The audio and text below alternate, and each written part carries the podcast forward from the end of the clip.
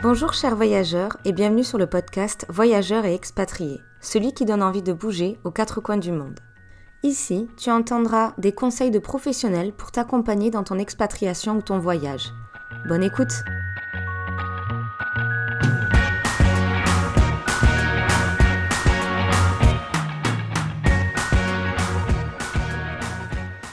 Bonjour chers voyageurs et bienvenue sur ce nouvel épisode.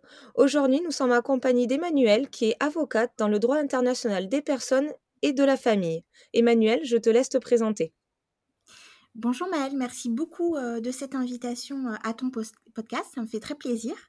Alors, je m'appelle Emmanuel André, je suis avocat en droit international privé, donc des personnes et de la famille, comme tu l'as rappelé. depuis une vingtaine d'années, j'exerce au barreau de Paris et au barreau de l'Essonne, et ma clientèle est située dans le monde entier. Qu'est-ce qui t'a donné envie d'exercer cette passion, ce métier d'avocat? J'avais envie de devenir euh, avocat en droit international quand j'avais 9-10 euh, ans. Euh, c'était clair dans ma tête. Maintenant, si on me demande pourquoi, je te dirais à la fois parce que mon papa était directeur administratif et financier dans l'industrie. Effectivement, il y avait des contentieux, il travaillait avec des avocats, etc. Donc je pense que les avocats en tant que tels, c'était un monde qui m'était pas étranger même si c'était en, droit des affaires et que moi je me suis plutôt orientée vers le droit des personnes et de la famille. Par ailleurs, euh, donc ma maman était professeure d'allemand et mes parents m'ont toujours emmené euh, en voyage, enfin voilà. Donc euh, grâce à eux, j'ai découvert un petit peu le monde. Alors ça, pour le coup, c'est une, vraie passion. Moi, je, je, je conçois pas la France qui soit pas multiculturelle, voilà. Donc les langues étrangères, l'apprentissage de des civilisations étrangères, c'est un truc qui me passionne. Donc j'ai combiné les deux et je me suis orientée du coup vers un double cursus avec un concours à passer juste après le bac en fait. Voilà. Je n'ai pas cherché ma voix. Ouais, elle est venue à toi, la voix. voilà, c'est ça. D'accord. Donc là, droit international euh, des personnes et de la famille, ça t'a directement orienté vers des familles expatriées ou c'est toi vraiment qui as voulu prendre cette petite niche des personnes qui souhaitent s'expatrier? C'est moi parce que la première collaboration que j'ai faite, c'était dans un cabinet franco-allemand et on traitait plutôt du droit des affaires, des restructurations d'entreprises, des rachats, des histoires d'éoliennes. Enfin voilà, c'était très orienté euh, business. Moi, compte tenu de mon parcours, enfin sur lequel on reviendra peut-être plus tard, si tu veux, j'étais sensibilisée à la situation des personnes euh, étrangères, euh, enfin c'est-à-dire qui ne résident pas dans leur pays d'origine, si tu veux. Donc euh, au cours de mes études, j'avais fait le, lien entre le droit des étrangers et le droit international privé, donc des personnes et de la famille, sachant que été, j'ai été formée aussi au, au, droit, au droit du commerce international, etc. Donc c'était un, un, cursus complet. J'ai toujours eu besoin en fait de cet équilibre entre l'aspect hyper intellectuel du métier, stratégique, etc., recherche, euh, trouver la jurisprudence euh, intéressante, euh, l'aspect humain, parce que j'estime comme avocat qu'on a a un rôle social ou sociétal à, jouer. Enfin, en tout cas, il y a cette il y a cet enjeu dans notre métier. Et donc, j'ai toujours trouvé un équilibre entre ces deux domaines. Et quand je me suis installée il y a une petite dizaine d'années, euh, j'ai choisi effectivement de consacrer mon activité essentielle, voilà, à 90%, on va dire, au, droit de la famille, au droit des personnes.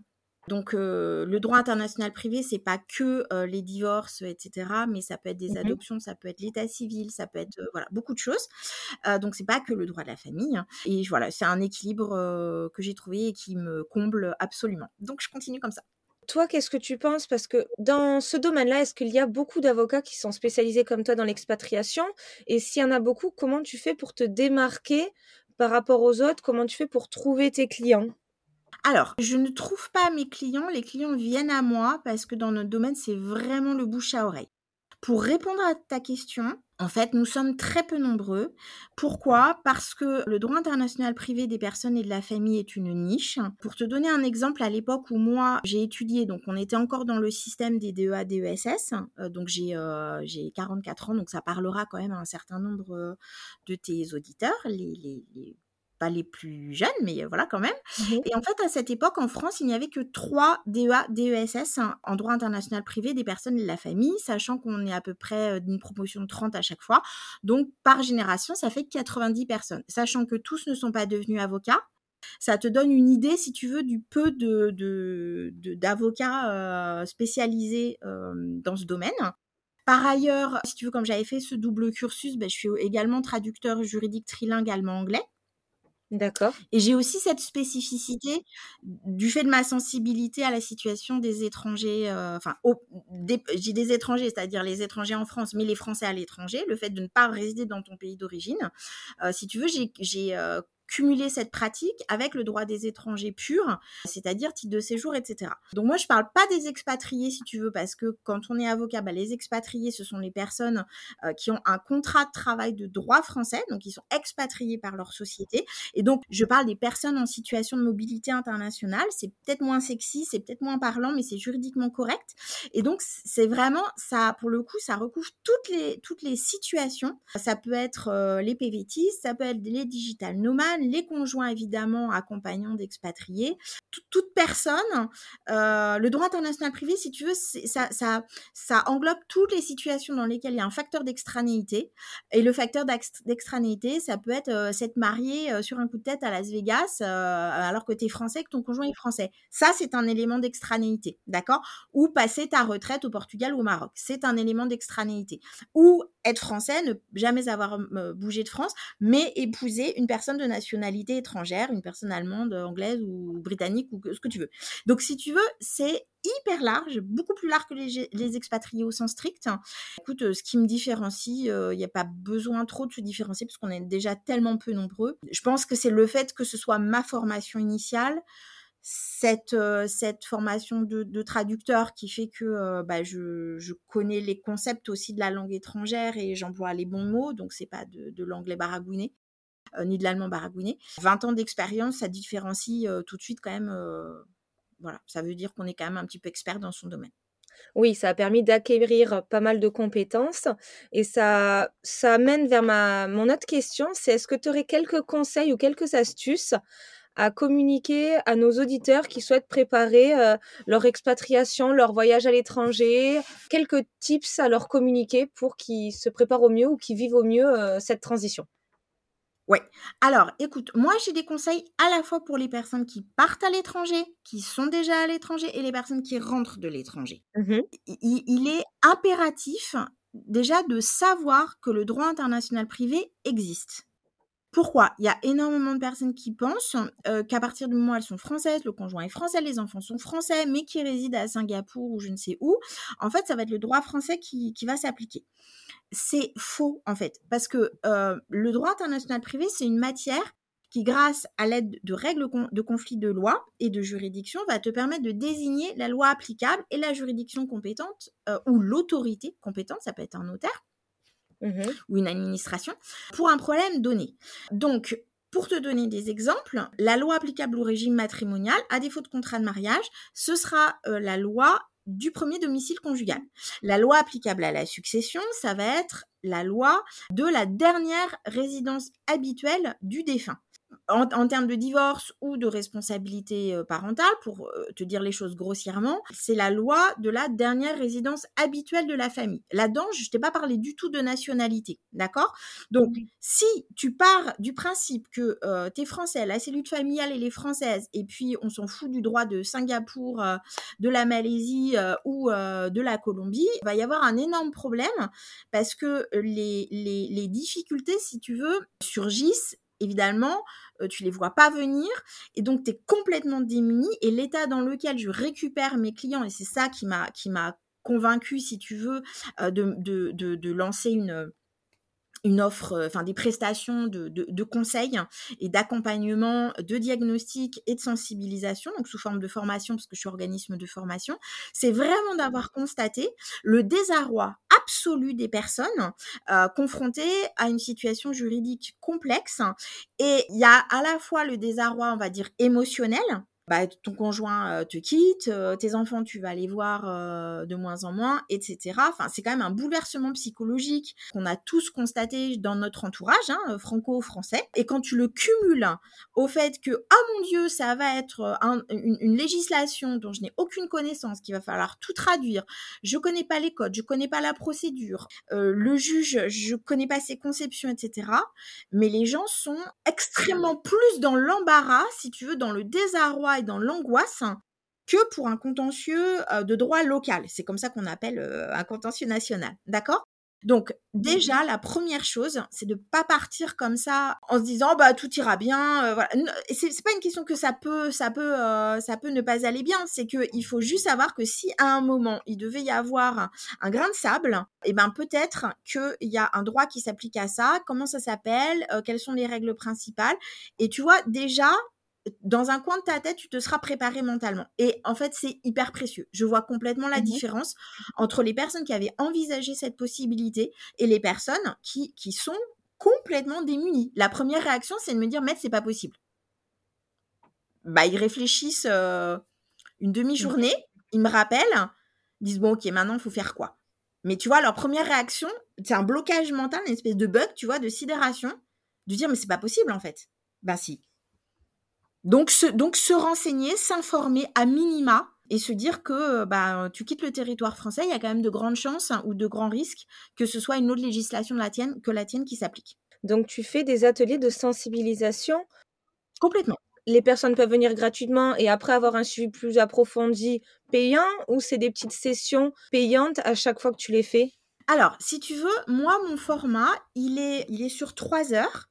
Donc, comme je suis organisme de formation professionnelle, c'est payant, mais ça peut être euh, évidemment payé avec le compte personnel de formation ou un budget de l'OPCO, si tu veux, de, de, ton, de ton employeur. Ce sont des, des sessions, alors hyper denses, hein, mais en trois heures, je brosse tout le panorama euh, de, tout ce qui peut arriver, si tu veux, euh, en, en situation de mobilité internationale pour que les gens soient hyper armés et autonomes pour moi, c'est vraiment un maître mot, c'est rendre les gens autonomes. J'ai pas envie de les rendre dépendants de mon savoir, de mes prestations, etc. Je veux qu'ils soient autonomes. Évidemment, s'ils ont euh, un problème et qu'ils font appel à moi, bah, c'est une marque de confiance. Mais je suis pas là pour rendre les gens dépendants. Et c'est pour ça, si tu veux, que j'ai construit du coup mes prestations de conseil en trois volets. Des e-books euh, qui sont euh, téléchargeables, donc un gratuit et d'autres payants sur des thématiques ponctuelles. Et, et donc, il y a toutes les informations sur des sujets thématiques. Donc, ces mmh. sessions de de trois heures et une autre prestation qui est du coup euh, complètement individualisée, personnalisée, qui est un diagnostic. C'est-à-dire dans votre situation là, maintenant, tout de suite, quelles sont sur les diverses thématiques, les lois applicables, les juridictions compétentes. Donc je peux te dire, ça fait un gros choc euh, au, client. Il se rend mmh compte de la situation dans laquelle il, est. Et donc, tout le volet préconisation, c'est-à-dire sur le régime matrimonial, voilà ce que vous faire, euh, devriez faire. Pour protéger vos enfants en cas de décès prématuré, voilà ce que vous devriez faire dans l'hypothèse d'un divorce, couvrez-vous et choisissez euh, telle loi, telle juridiction, etc. Et comme ça, ils ont une feuille de route et on, grâce, si tu veux, à toutes les possibilités offertes par les règlements internationaux, les conventions bilatérales, on arrive du coup à essayer d'évacuer euh, les, euh, les paramètres les plus dangereux. Donc j'ai construit ces, prestations, si tu veux, par rapport aux différents budgets des uns et des autres, mais que tout le monde ait accès en fait aux informations, euh, sachant qu'une des particularités quand même du droit international privé, c'est qu'il n'y a aucune codification et que euh, si t'es pas euh, si t'es pas spécialiste, c'est impossible de t'y retrouver en fait. Oui, de ce que j'entends, c'est il n'y a que des cas particuliers au final. En fonction d'une famille, d'une situation, en étant en couple dans un pays, ça peut être tout le temps différent. Voilà, c'est exactement ça. Parce qu'il y a un empilement, si tu veux, de conventions de la haie, de règlements communautaires euh, qui ont compétence universelle et en même temps de conventions bilatérales. Et en même temps, bah, tu peux avoir, euh, ça peut être ta première expatriation, mais ça peut être euh, ta cinquième. Et en fonction des moments de ta vie, en fait, où tu t'es expatrié, ça a tel ou tel impact. C'est forcément, du coup, quelque chose de totalement haute couture, sur mesure et spécial pour, pour le client c'est super ce que tu fais de pouvoir le rendre accessible pour une partie. Et après, vraiment, si on veut aller plus loin, ben, il faut bien quand même avoir une prestation payante pour toi, mais de une rentrée de revenus parce que c'est quand même un métier et du travail à faire. Donc, c'est déjà bien que tu aies ces différentes gammes de produits. Et je voudrais rebondir par rapport à toutes en fait les, les situations que tu peux avoir. Est-ce que tu as des péripéties de tes clients que tu as vu qui ont pu se répéter et un faux pas que tu aimerais partager à, nos auditeurs pour éviter qu'ils fassent ce faux pas? Alors, écoute, donc j'ai 20 ans d'expérience et ça fait 6 ans que je suis organisme de formation et comme je te l'ai dit, j'ai créé cet organisme parce que j'avais vu tellement d'erreurs qui se répétaient que je me suis dit que je pouvais pas rester avec mon savoir, tu vois, mon expérience professionnelle accumulée et ne pas la partager parce que c'est entre guillemets de la non-assistance à personne en danger en fait, en quelque sorte, tu vois.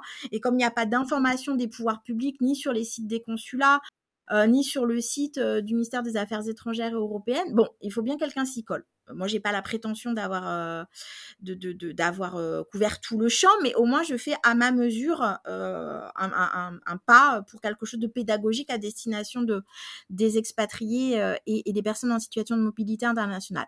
En ce qui concerne les faux pas, le les principaux faux pas, c'est ne pas faire de contrat de mariage ou alors faire un contrat de mariage euh, qui ne correspond pas à la situation ou aux objectifs. Enfin voilà, c'est-à-dire on vous a collé un régime, euh, vous avez cru que c'était bien, mais en fait ça correspond plus. Donc il faut savoir qu'un régime matrimonial ça se change. ça c'est la première des choses.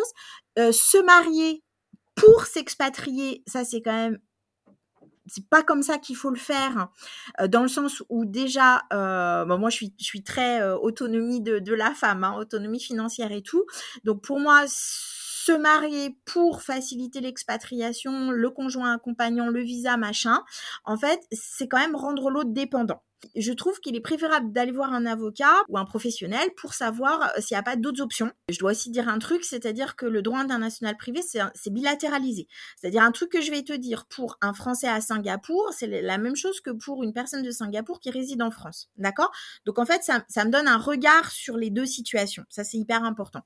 Et donc, c'est important de privilégier les solutions qui peuvent euh, qui entraîne en fait des effets égalitaires dans le couple. C'est pour moi très important d'avoir un contrat de mariage complet dans lequel euh, tu, choisis aussi euh, la loi applicable euh, au divorce. Donc là encore, je, parle de manière très large parce que le divorce, la responsabilité parentale, c'est au moins quatre conventions, règlements européens, enfin communautaires différents, etc. Donc je ne vais pas rentrer dans le détail, mais si tu veux, il y a des choix à faire, il faut vraiment les faire.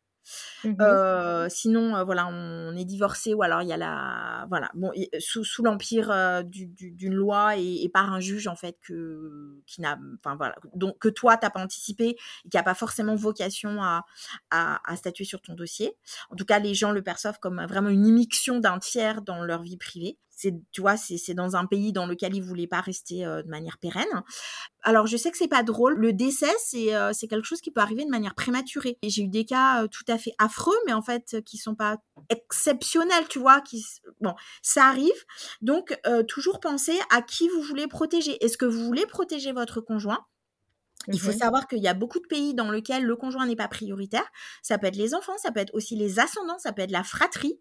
Et ça, c'est une conception, tu vois, qu'en France, on n'a pas que ta succession euh, bah, peuvent venir en concurrence euh, tes parents, euh, tes frères et sœurs, etc. avec tes enfants, ton conjoint. C'est une, tu vois, une situation que tu n'envisages pas, mais qui est assez fréquente dans beaucoup de pays. Je pense que c'est très très très important de se prémunir contre ça et de dire bah voilà, au cas où il m'arriverait quelque chose, je voudrais que ce soit la loi française qui s'applique. Tu vois, c'est tout bête. Ça fait trois lignes euh, et puis ça peut te sauver de situations totalement inextricables. Euh, voilà, je pense que c'est euh, les réflexes euh, les réflexes principaux. Se préoccuper, tu vois, de des temps forts de, de la vie, mariage, décès, et puis ne pas voir ça comme une montagne, tu vois, impossible à gravir. C'est hyper simple. Il faut il faut juste prendre deux heures, consulter de quelqu'un de compétent, de vraiment compétent. J'entends quelqu'un qui le fait couramment. Et comme ça, bah, enfin moi je trouve que c'est un gain de sérénité hyper précieux en fait. Eh bien, je te remercie pour euh, toutes ces, ces conseils et savoir euh, que c'est possible de, on va dire, de s'informer, mais il faut prendre le temps de le faire avant de partir pour bien se préparer. J'ai une dernière question à te poser. Qu'est-ce que pour toi signifie le mot voyage? Découverte. Pour moi, voyager, c'est aller à la découverte euh, d'une autre civilisation, d'autres mentalités. Et c'est pour ça que parler la langue, c'est quand même mille fois mieux. Eh bien, c'est une très belle réponse. Je te remercie pour, euh, toute, euh, pour cette réponse, toute cette franchise au cours de cette interview. Et j'espère que nos auditeurs se sentiront plus rassurés, sauront vers qui ils peuvent se tourner dès qu'ils auront des questions. Merci beaucoup Maëlle pour ton invitation, ça a été un plaisir. Merci à toi d'avoir écouté le podcast jusqu'à la fin. J'espère que cet épisode t'aura fait voyager le temps de quelques minutes. N'hésite pas à donner ton avis sur la plateforme où tu l'écoutes. À la prochaine!